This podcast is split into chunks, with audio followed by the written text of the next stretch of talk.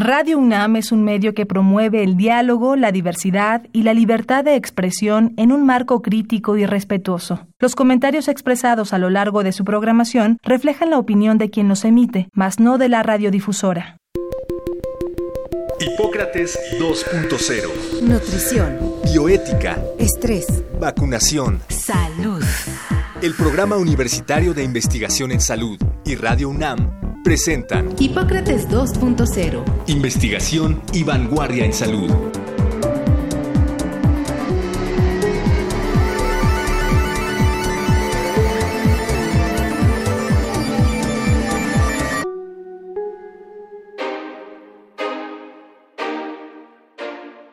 Hola, ¿qué tal? Bienvenidos a Hipócrates 2.0. Yo soy Mauricio Rodríguez y como cada semana les doy la más cordial bienvenida. Qué bueno que nos están acompañando aquí en Radio UNAM. En el programa de hoy vamos a seguir abordando algo relacionado con la pandemia y justamente el día de hoy vamos a platicar sobre la discriminación en la pandemia, que es un tema pues sumamente importante tanto para pues, la población general, el personal de salud, las personas con discapacidad para ello invitamos a Katia D'Artigues, ella es periodista, seguramente ustedes la conocen por alguno de los programas que ha hecho en varias plataformas o alguna de las columnas que tiene en diversos medios. Y además es una activista por los derechos de las personas con discapacidad absolutamente comprometida con esa causa. Le ha dado voz a estos grupos en su trabajo y participando en foros, entrevistas, incluso esfuerzos por construir una agenda de políticas públicas en favor de la no discriminación y la defensa de los derechos de las personas con discapacidad, así que hoy vamos a platicar con ella. Primero, pues te doy la bienvenida, Katia. Muchísimas gracias por estar en Hipócrates 2.0. Bienvenida. Muchas gracias a ti, Mau. Al contrario, encantada de estar contigo siempre y ahora hablando en tu programa. ¿Qué tal? Sí, ¿verdad? me tocó estar del otro lado. Me, me tocó ser la entrevistada y no la entrevistadora. Siempre se siente todavía raro. no, pero pues justamente qué bueno que nos das esta oportunidad. Eh, pues me gustaría como poner las definiciones sobre la mesa. ¿Qué sí es discriminación? Un poco para después situarlo en el contexto de las emergencias y de la pandemia, ¿no? Pues mira, hay personas que dicen todos discriminamos, ¿no? Porque al seleccionar una cosa u otra estás discriminando, pero no estamos hablando de ese tipo de discriminación. De la discriminación de la que queremos hablar es todo aquello que evita que tú accedas a un derecho, a todos los derechos humanos no solamente los derechos humanos, sino las necesidades básicas o incluso el desarrollo de capacidades, como el acceso a la educación. Si tú no eh, admites a todo tipo de alumnos en tu escuela, estás discriminando. Y si tú, por ejemplo, abres un restaurante para irnos de un derecho a otro, ¿no? Un restaurante que no tiene una accesibilidad, que no tiene un baño accesible, pues también estás discriminando a cierto grupo de personas que son usuarias de bastón o de sillas de ruedas a las cuales no estás permitiéndoles la entrada. Y la discriminación tiene muchísimo que ver con la dignidad humana, que puede sonar algo como muy intangible, pero que al mismo tiempo creo que todos, eh, todos nos podemos relacionar de una u otra manera con la dignidad humana. Todo aquello que vulnera la dignidad de una persona es una discriminación. Entonces, pues yo lo describiría de manera muy sencilla así, ¿no? Son obstáculos que ponen autoridades, instituciones, personas que evitan que otros accedan a los derechos en igualdad de condiciones que los demás. Claro, ahí lo ilustras como eso, ¿no? Como una rampa, como una puerta amplia, pero va también más allá. La discriminación incluye que no accedan a un trabajo, que no puedan tener algún servicio, alguna prestación o... O que no se considere que tienen derechos sexuales y reproductivos como las personas con discapacidad capacidad, ¿no? Se suele pensar eso, que son seres asexuados, ¿no? Y no se crean programas específicos para el tema. Hay políticas públicas discriminatorias también, por supuesto. Y el hecho de no contemplar a los diferentes, ¿no? Que todos somos diferentes de cierta manera, pero no puedes tratar igual a los desiguales, es como una máxima si tú piensas que todo el mundo va a poder subir escaleras, pues de entrada estás discriminando a los que no pueden subir escaleras. Si tú piensas que todas las personas van a poder acceder a tu página web, pero no contemplas que hay personas ciegas que utilizan lectores de pantalla para acceder a ellos y no creas ciertas cosas o etiquetas tus fotos en Facebook y dices, aquí estoy yo sonriendo, estás discriminando también a un posible amigo ciego que no sabe qué foto estás poniendo en Facebook, ¿no? y al que no, al que no va a tener acceso a esa plataforma, ¿no?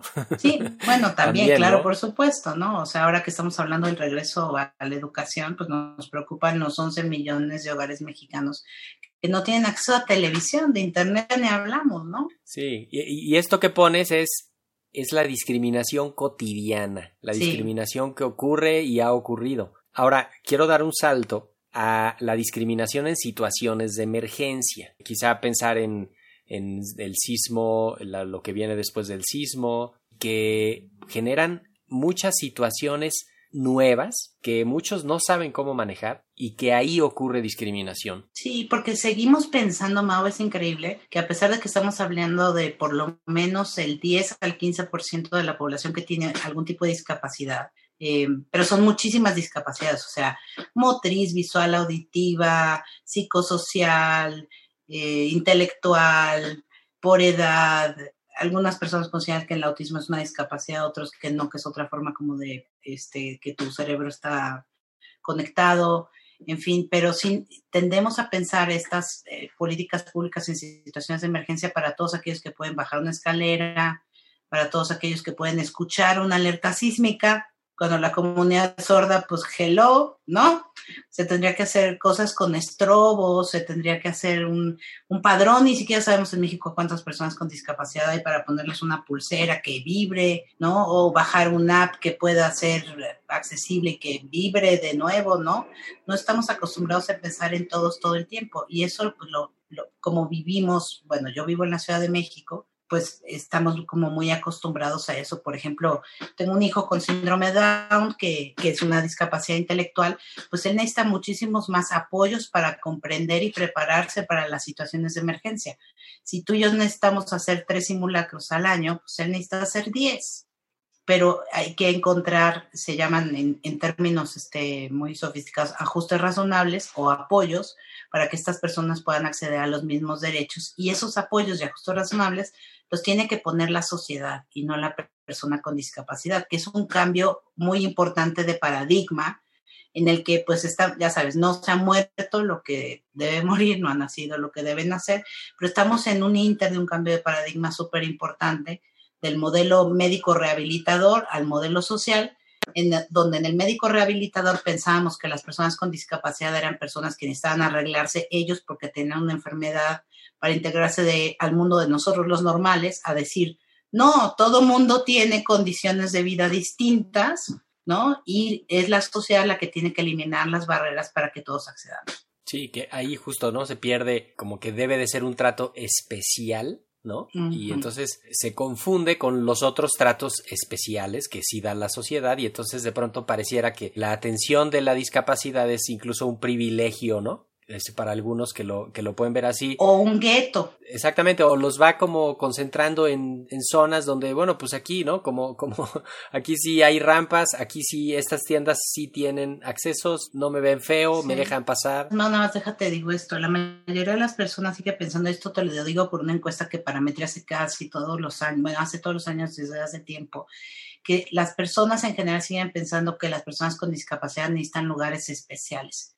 Entonces yo digo que esa especialitis hay que combatirla, ¿no? Que no tenemos que hacer parques para niños con discapacidad, sino que todos los parques tengan un columpio regular junto a un columpio en silla de ruedas, así para todo. Sí, además que parte primero pues de un inventario, ¿no? De un censo, de... Sí, de saber quiénes son y dónde están. Sí. Ahora, me gustaría que nos enfocáramos hacia la situación de la pandemia, eh, que está provocando muchas cosas, desde cambios en la convivencia, de quién cuida a quién, quién ayuda a quién, ¿no? La, la discapacidad que muchas veces implica servicios cotidianos de atención médica, de fisioterapias, de terapias, de, ¿no? de mucho contacto. Uh -huh. la, la pandemia está poniendo una situación absolutamente difícil, digamos, para ese universo, pero además está generando situaciones de discriminación por la básicamente por la ignorancia, que lo hemos visto en lo más así tangible de ataques al personal de salud, por ejemplo, que le han pedido que se vaya del lugar que está rentando o del cuarto en el que vive, pero también la apertura de los servicios. O sea, creo que sí hay una situación en la que hay, hay mucho, ¿no? De, de, de dónde hablar de discriminación en la pandemia de coronavirus. Sí, por supuesto. Yo creo que además esto de los ataques al personal médico es particularmente grave porque revela una cosa como horrible de nosotros como sociedad, ¿no? Sí los consideramos héroes hasta cierto punto, siempre y cuando estén allá salvando vidas, pero no siendo nuestros vecinos aquí. Exacto, ¿no? de aquí para allá. Exacto, sí, sí, sí. Tú salvas vidas allá y yo te aplaudo, pero no seas mi vecino. Y, y, bueno, hay grupos que tienen un mayor grado de vulnerabilidad, por supuesto, ¿no? Y las personas con discapacidad siguen siendo, pues, un grupo muy invisibilizado que de pronto, por ejemplo, la Secretaría de Salud dijo, ah, chin, sí es cierto, pues no hemos hecho materiales accesibles para personas con discapacidad. Ay, las personas ciegas necesitan esto, no sabía. ¿Sabes por qué acabó deteniendo Hugo López Gatel, intérprete en lengua de señas mexicanas, en su conferencia de prensa de la tarde? Por un amparo que presentó la comunidad sorda. O sea, fue una acción legal es algo que no, no estamos acostumbrados a ver. Sí, incluso, ¿te, te acuerdas que hicimos una, eh, un, pues un material que ustedes publicaron eh, justamente sobre, sobre la atención de personas con discapacidad? Uh -huh. El tipo de señalización que debe de haber en un hospital, qué pasa si entra una persona sorda, que solo lea los labios o que tenga lenguaje de señas o ciegos que necesitan acompañantes todo el tiempo y en las zonas COVID de los hospitales. Eso es imposible. Indígenas que solo abren su lengua. Claro, o personas que no tienen lenguaje, como también pasa con personas con discapacidad, ¿no? Sí, efectivamente, de nuevo, no contemplamos eh, la diversidad, que es diversa y enorme, ¿no? O sea, pensamos que la diversidad es primero que era mujeres y hombres, ¿no? Y después ya incorporamos a la diversidad sexual, después incorporamos a más o menos los grupos indígenas, pero también no contemplamos que tú puedes ser una mujer indígena trans con discapacidad y existe, se llama Amaranta Gómez Regalada. Y que necesita servicios de salud, ¿no? Y que necesita servicios de salud y de educación y de todo. Entonces, ¿a cuál ventanilla vas? A la de las mujeres te dicen, no, no es aquí, vaya usted con los de discapacidad. Los de discapacidad te dicen, no, no, usted es indígena, vaya usted a los indígenas, ¿no? Entonces, tampoco estamos acostumbrados a crear instituciones accesibles para todos y que se hablen o sea, hay como la ventanita de, de, las diferencias, en lugar de crear una sola enorme cosa de inclusión. Y efectivamente en la pandemia lo primero que vimos pues fue falta de información. Hicimos una guía en lectura fácil que nos costó muchísimo trabajo porque decir las cosas de la manera más sencilla posible es lo más difícil que uno puede hacer, ¿no? Este, entonces es una guía con palabras, con muy pocas palabras, con muchos dibujos, donde enseñamos eh, a las personas con discapacidad intelectual cómo cuidarse del COVID, cómo lavarse las manos con una canción, este, cómo preparar determinadas cosas, ¿no? Donde hicimos otra para personas con autismo que pues tienen problemas, muchos de ellos, bueno, no problemas, sino retos de sensibilidad. Entonces, el tema de usar un cubrebocas es un tema... Eso es un tema, ¿no? Entonces, ¿qué va a pasar? De hecho, ahorita, ahorita quiero que nos, nos detengamos en todos aquellos que no pueden usar un cubrebocas. Ahorita abordamos ese, ese punto. Quería nada más redondear lo que estabas explicando, que además no basta con que haya una, un lineamiento institucional. Por ahí se empieza, pero toda la cascada de operación hacia abajo de Así esa instrucción es, sí, sí, debe sí, de ser sensible a eso y finalmente es la sociedad la que debe de ser sensible a eso, ¿no? Sí, tiene que bajar, o sea, sí, no, la inclusión no se da por decreto. Ya, seamos inclusivos, bueno, pues ya lo hubiéramos dicho hace mucho tiempo. No, tienes que, tienes que sensibilizar y tienes que capacitar a las personas para que también nos, no vulneren la dignidad humana de la otra, tratando de incluirla, ¿no? Diciéndole a las personas con discapacidad intelectual, por ejemplo, que son angelitos, divinos del Señor, ¿no? Y que las madres son benditas, que es una forma de discriminación bonita, pero pues discriminación al fin, ¿no? Sí. O que trates siempre a las personas con discapacidad en un tema como de infantilismo, cuando en realidad pues, pues crecen si los dejamos. Ahora, si tuvieras que identificar, señalar quién, dónde, cómo se comete discriminación en la pandemia. ¿Dónde ves tú que está ocurriendo de facto la discriminación en la pandemia? Pues en muchos lados, por ejemplo, en esos este, centros comerciales, aunque bueno, ya se han encargado de difundir mucho este tipo de cosas. Sigo viendo pues una grave falta de información accesible. Digo, seguimos en emergencia y aunque ya tenemos conocimiento de las medidas básicas, pues eh, nosotros hicimos durante dos meses un ejercicio de un video diario de COVID este, accesible, que además servía para todas las personas y demostramos de paso que tuvimos mucho éxito, entre otras cosas porque nos veían muchas personas sin discapacidad, lo cual está increíble. Si haces un formato accesible, pero que al mismo tiempo es informativo y lo hacen un grupo de periodistas serias, pues es accesible para todo mundo. O sea, tú, tú dices, bueno, ya, las conferencias de Hugo López Gatell y las de López Obrador ya tienen lengua de señas mexicanas. Pues sí, perfecto, pero una persona solo se va a pasar viendo dos horas de conferencia en la mañana y una hora de la tarde y además trabajar, pues ¿quién tiene tiempo para eso? Ellos también necesitan un resumen. De hecho, los, no, no, muchos noticieros tienen, ¿no? No, no muchos noticieros y eso que ya se abrió mucho, incluso por una ley de telecomunicaciones que contribuimos a cabildear donde pues ya se abrieron más espacios en lengua de señas mexicanas, pero pues tendrían que ser todos. Y, y por ejemplo, nos preocupa mucho en el acceso a la salud, Mau, por ejemplo, que, bueno, no hay una respuesta institucional de un centro de relevo, así se llama, es como una, una videollamada, una videollamada de videollamada, videollamada. Yo soy una persona sorda, solamente hablo lengua de señas mexicana, necesito signar mis síntomas, y tú eres el doctor y entonces necesitamos un tercero que nos interprete y si no hay un intérprete en lengua de señas en el hospital competente, además, pues tendría que ser vía videollamada. Y, y lo que han hecho, pues, asociaciones de intérpretes es que ellos mismos se han organizado para brindar este servicio que debería brindar el Estado. Nos preocupa también, pues, hay muchas personas con discapacidad eh, que necesitan apoyos muy concretos, ¿no? Una persona con parálisis cerebral que necesita ciertos movimientos que además podría asustarse una persona con autismo si es que de pronto lo sacas de su ambiente y lo migras a un hospital donde además tiene que estar solo y no sabe cómo actuar y no se lo pudiste adelantar. Híjole, pues complejísimo y durísimo porque hay pues niños y jóvenes y adultos que están pues en hospitales solos cuando deberían tener un acompañamiento de una persona cercana. Y que ahí, digo, no, no quiero defender al diablo, pero también es una situación tan difícil logísticamente en los hospitales que de pronto esto de que acompañe el familiar, si ni les da chance de dar informes por la cantidad de trabajo que hay, ¿no? La saturación que está, los pacientes entrando, entrando, entrando, el no saber qué hacer con ellos. Eso también es increíble, o sea. Sí, yo sé que estoy hablando de lo ideal, ¿no? Y que, y que la realidad te da una bofetada en la cara. Sin embargo, creo que ni siquiera estamos contemplando esas necesidades, ¿no? ¿Y, y tú ves algún, algún hospital? Tengo entendido, aquí en el Valle de México, la, hay un hospital que está como más sensibilizado a eso, ¿no? De la Secretaría. Pues mira, la Secretaría de mm, de Salud de la Ciudad de México nos envió una lista de clínicas que supuestamente tienen, eh, en realidad están como más preparadas para recibir temas de género, pero que sí tienen cierta sensibilización, etcétera. Lo publicamos en Yo también, que es este sitio sobre información sobre discapacidad, inclusión y accesibilidad, donde publicamos notas sobre el tema, que hay muchas notas sobre el tema. Yo también .mx Tenemos un newsletter, por cierto, que sale todos los viernes, que te puedes suscribir de manera gratuita.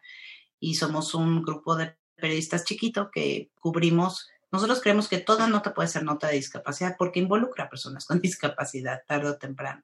Entonces escribimos sobre eso y hay N cantidad de notas siempre. La verdad, nunca pensamos que fuera una fuente de información tan grande. Y pues sí, o sea, hay constantes discriminaciones y luego no hay una conciencia sobre las mismas personas con discapacidad o sus familiares de que sus derechos están siendo vulnerados, porque históricamente todavía tienen esta cosa de la discapacidad es mi culpa, ¿no? O es mi problema y no el de la sociedad. Entonces tenemos que hacer todavía muchos esfuerzos por hacer esto, por, por decir, no, no es tu discapacidad, son las barreras que pone la sociedad. Y luego voy a volver a repetir porque es muy importante. No es tu discapacidad, son las barreras que pone la sociedad.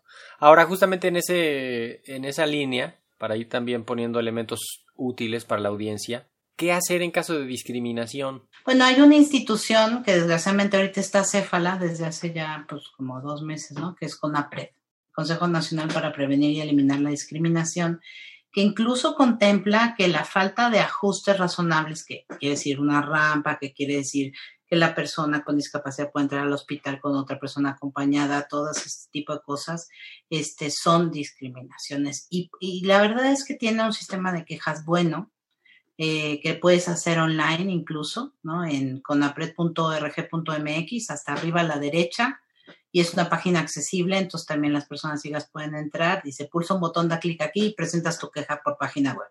Si no, puedes enviar tu queja a quejas.conapred.org.mx, puedes hablar al 01800 543 0033 y o puedes ir a presentar tu denuncia de manera física, aunque ahorita en pandemia, pues bueno, ya sabes, no se recomienda. Está en la colonia Anzures, aquí en la Ciudad de México, en Dante número 14. Eh, y, tú presentas tu queja, que es básicamente una relatoría, ¿eh? es un escrito de, llegué aquí, pasó tal cosa, este, me discriminaron y lo padre de CONAPRED es que puede también intervenir con particulares, que no es algo que puedan hacer las comisiones de derechos humanos. Es decir, si, si esto pasa en una escuela privada, si tu hijo le negaron la inscripción porque tiene discapacidad, ¿no? Que dicen, sí, yo no lo discrimino, pero no estoy preparado para recibirlo, ¿no? Como si las mamás que nos embarazáramos nos llegara una carta, ¿no? Señora, váyase usted preparando porque dentro de nueve meses tendrá un hijo con discapacidad, ¿no? Perdón, me detengo en ese ejemplo. La frontera entre que la escuela te diga, oye, espérame, es que aquí son puras escaleras, este, y, y, y no podemos, y que, y que se aferre y diga aquí quiero y se haga un pleito porque aquí quiero, eso no, no, sé si es un escenario ideal, ¿no? De acuerdo, y yo no metería yo a mi hijo en una escuela que me respondiera así. Sin embargo, lo que yo siempre les digo a los papás y a las mamás es, si no te quejas, no te quejes. Tenemos que quejarnos mucho, tenemos que levantar la voz. Yo recuerdo cuando yo fui durante ocho años y después me quedé otro, otros años como, como parte de la Asamblea Consultiva con AMPRED, que ha sido mi escuela. Cuando detectamos en el periodo de Ricardo Bucio, que fue hace seis años, ¿no? cuando mucho, ¿no? Que las guarderías del ISTE y del IMSS por reglamento decían no se admiten personas, niños con discapacidad, dijimos, qué barbaridad, esto es un escándalo. Debe haber cientos reglamento. de quejas en reglamento, no, y tampoco reflujo, ni, ni con reflujo los aceptaba. Imagínate, ni con reflujo. Bueno, en fin, dijimos, debe haber cientos de quejas y nos pusimos a buscar, había tres. Entonces, ¿cómo demuestras del otro lado, cómo nos das a nosotros los activistas un músculo de queja diciendo, nos respaldan tantas mujeres que se quejan o hombres que se quejan de tal cosa si no nos quejamos? Hay que dejar constancia. Sí, hay que ejercer ese músculo de la queja. Katia, me gustaría, para cerrar, que hicieras una reflexión sobre qué se hace con la discriminación para que no exista. O sea. Bueno, ma, pues sí, es, es, como, este, sí, la petición del género en la lámpara, pero te voy a contestar de una manera muy sencilla. Todo empieza por conocernos y dejar de tenernos miedo, ¿no? Mucha gente le tiene miedo a las personas con discapacidad. Yo creo que por dos razones. Una, porque no sabemos cómo convivir con ellos todavía. O sea, yo tengo 47 años, yo no crecí con personas con discapacidad en la escuela, tú eres más joven, a lo mejor tú sí, quizá muchas personas que nos escuchan sí, entonces dicen que están hablando. Yo tuve un amigo que era ciego y era mi compañero y, y ya lo veo como parte de la diversidad, ¿no?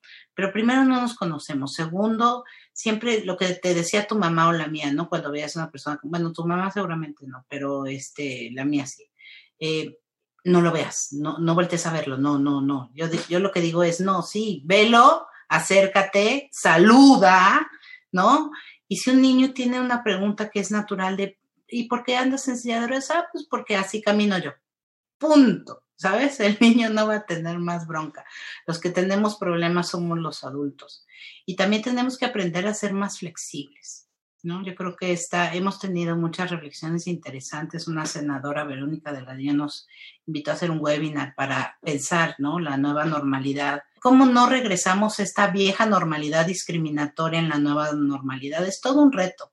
O sea, sí es una oportunidad interesante de repensar muchas cosas, ojalá de cambiarlas, pero implica enfrentar ese miedo que sentimos al sentirnos incómodos, al acercarnos, al saber que vamos a tener una discapacidad en los últimos años de nuestra vida si es que llegamos a ser adultos mayores, porque es lo normal. La Organización Mundial de la Salud calcula que pues todos tenemos una discapacidad en los últimos años de nuestra vida, ligera, motriz, auditiva, visual. Entonces, dejar de tener miedo y acercarte y saludar y preguntar y plantearte tú como una persona sin discapacidad, ¿no? Que no hay que decir normal y no normal porque qué diablos es normal, ¿no? Eh, o sea, con y sin discapacidad. Cuando caminas por la calle, sencillamente, tú pregúntate, ¿podría mi amigo en silla de ruedas transitar por aquí? ¿Podría mi abuelita con bastón subirse a este metrobús? ¿Podría este, mi amigo sordo que acabo de conocer estudiar en esta escuela? O sea, Que quizá, tenemos que empezar a preguntarnos sí, eso. quizá la, la epidemia nos ha puesto de pronto la tragedia de la enfermedad, que voy a decirlo así, nos la ha puesto de pronto muy a la vista, muy de cerca, y todos conocemos a alguien que le ha dado COVID, que ha tenido alguien grave cerca, que hay una defunción cerca seguramente, y de pronto e- es esta cosa de pronto de, híjole, tenemos que cuidarnos entre todos, tenemos que protegernos entre todos, y que parte de reconocer, pues que todos somos parte de una única sociedad. Sí, y solamente somos tan fuertes como el eslabón más débil de la cadena. O sea, por ejemplo, una persona ciega, me comentaba Juventino Jiménez, que es un tipo que yo adoro, es ciego, es este también de un grupo indígena y es una persona con gran sentido del humor, ¿no? Me decía, pues es que yo rompo relaciones con Susana a distancia, sin querer, pues no veo. Y pues sí, ¿no? Y tú Claro. llegas y te acercas a una persona ciega y a veces la agarras y la jalas cuando ni siquiera le preguntas si quiere moverse. Sí. Y tú quieres ayudarlo a cruzar, pero sin avisarle. Pero tienes que preguntar antes, oye, hola, aquí estoy, ¿no? ¿Necesitas ayuda? Es tan fácil como acercarte y preguntar y de ahí ir bordeando y ir desarrollando capacidades como sociedad. Buenísimo, Katia. Pues creo que con eso podemos cerrar este, este programa. De nuevo, muchísimas gracias por estar en Hipócrates 2.0 aquí en Radio UNAM. Eh, siempre serás bienvenida, Katia. Muchas gracias. Muchas gracias, un honor y los invito a que entren a yo también.mx, que se suscriban, es gratis, que nos propongan temas, en fin, siempre estamos abiertos a dialogar con nuestro público. Y en Twitter estás como... arroba cada artigue, soy muy tuitera, muy tuitera. A veces mi, eh, sí, mi familia me, me dice de broma que es mejor mandarme un DM que tratar de localizarme por pues por ahí seguro te llegarán algunos nuevos seguidores después de este programa. Así que, pues de nuevo, muchísimas gracias. Muchas gracias a ti. Y con esto nos vamos. Yo soy Mauricio Rodríguez, qué bueno que nos escucharon. Eh, espero que nos acompañen la próxima semana en Hipócrates 2.0 y por lo pronto sigan en sintonía de Radio UNAM. Agradecemos al doctor Samuel Ponce de León, coordinador del Programa Universitario de Investigación en Salud y coordinador académico de esta serie. El Programa Universitario de Investigación en Salud y Radio UNAM agradecen tu escucha. Te esperamos la siguiente semana para platicar sobre lo último en materia de salud e investigación. En Hipócrates 2.0. Investigación y vanguardia en salud. Se despiden de ti en la producción Patti Gamboa, Héctor Castañeda y Alejandra Gómez. Hipócrates 2.0. Radio UNAM. Experiencia Sonora.